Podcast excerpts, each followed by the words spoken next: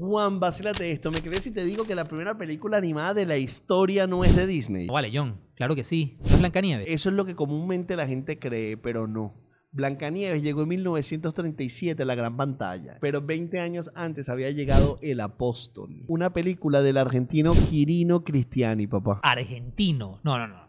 Yo dudo demasiado que ellos siendo como son se hayan dejado quitado ese récord así de fácil. Ni tanto, Juan. El mundo del cine reconoce a Cristiani como el primer realizador. Incluso en España se entregan unos premios de animación que llevan su nombre. Los premios Quirino en Santa Cruz de Tenerife. Ajá, John, pero por lo menos dime de qué iba esa película. Bueno, era una sátira política dedicada al presidente de esa época, Hipólito Irigoyen, que al parecer no era muy querido y no quedan registro de esa película porque se quemó. John, ¿tú te imaginas que tu mamá te hubiera comprado esa película pensando que era una comiquita chill? Menos mal que yo me conecté fue con Blancanieves. Y yo, obviamente, con los enanitos.